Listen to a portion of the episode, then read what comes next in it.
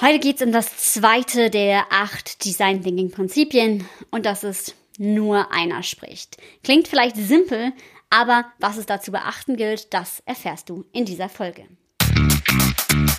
Go Wild, der Design Thinking Podcast für Teams, die durch Inspiration nachhaltig erfolgreich sein wollen.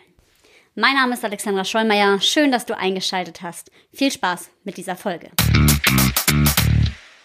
Herzlich willkommen zu der Folge zum zweiten Design Thinking Prinzip Nur einer spricht, welches relativ simpel klingen mag, aber doch so einige Tücken bergen kann.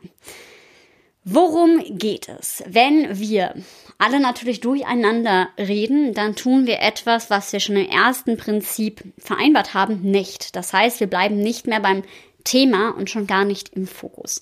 Das heißt, es ist extrem wichtig, dass wir ein Thema zu Ende denken oder einen Gedanken voll hören und aufgreifen und demjenigen auch die nötige Aufmerksamkeit schenken. Genau deswegen ist es auch wichtig im Design Thinking, aber auch grundsätzlich, dass ein Team normalerweise nicht mehr als sieben plus minus zwei Menschen enthalten soll.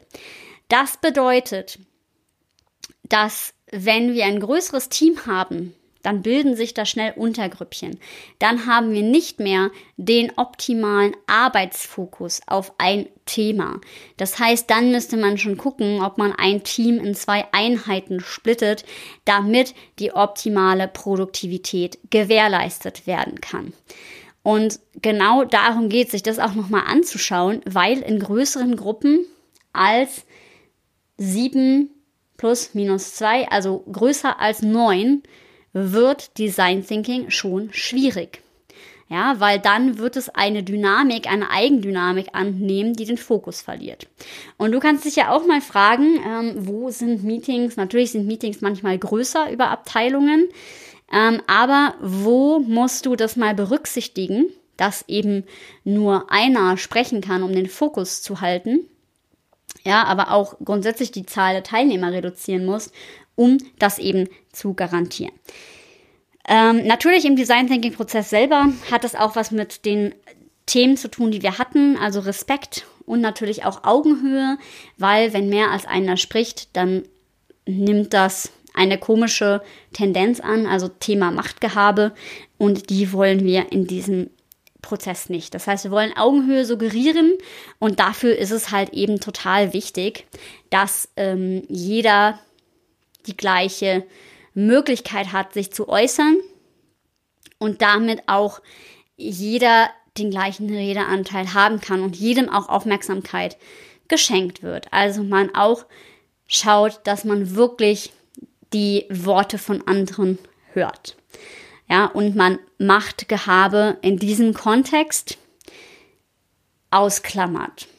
Ja, und damit halt eben auch jeder den Dialog wahrnehmen kann. Und man auch den Dialog von denen fördert, die leiser sind. Das heißt, wenn man das machen möchte, bietet sich an, zum Beispiel ähm, noch in kleinere Gruppen zu unterteilen oder ähm, Silent Brainstormings zu machen, also Dinge, wo jeder seine Ideen aufschreibt, seine eigenen und man dann darüber diskutiert.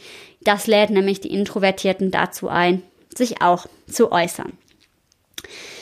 Und außerdem hält natürlich dieses nur einer spricht den Fokus und damit auch den Flow aufrecht. Das heißt, wenn wir uns immer wieder auf einen Wortbeitrag fokussieren und wir damit aufeinander aufbauen, können wir auch die optimale Inspiration und Kreativität und Produktivität in so einem Prozess gewährleisten. Und genau darum geht's. Und ja, das ist das, was es zu diesem Prinzip zu erzählen gibt. Und ja, ich freue mich, wenn du noch weitere Ideen dazu hast. Du kannst dich gerne bei mir zurückmelden. Schreib mir gerne auf LinkedIn oder Instagram und gib mir gerne Feedback, Wünsche, wie auch immer zu unseren Podcast-Folgen. Außerdem, wenn du es auf iTunes hörst, dann lass mir total gerne eine ja, schöne Bewertung da, damit dieser Podcast auch von noch mehr Hörern gefunden wird. Und ich verbleibe wie immer mit den Worten, sei mutig und hab wilde Ideen. Bis zum nächsten Mal.